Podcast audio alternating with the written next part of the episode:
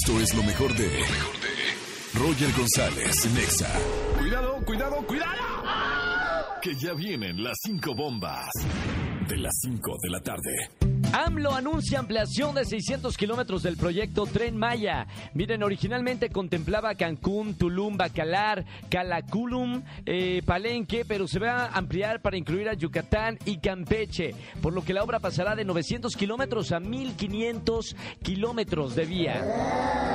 Disney publica la primera imagen oficial de la nueva Mulan. La película live action será protagonizada por la actriz china Liu Fifei. El rodaje ya comenzó y se grabará en exteriores de Nueva Zelanda y China. Dicen que se va a estrenar en marzo de 2020. Y Janet Jackson se une al ritmo latino de la mano de Daddy Yankee. La hermana de Michael Jackson regresa a la música con una gran colaboración con el Boricua. La canción se llama Made for Now, que será lanzada este viernes junto a un videoclip y la presentación en vivo en el programa de Jimmy Fallon. Aretha Franklin se encuentra en estado crítico de salud.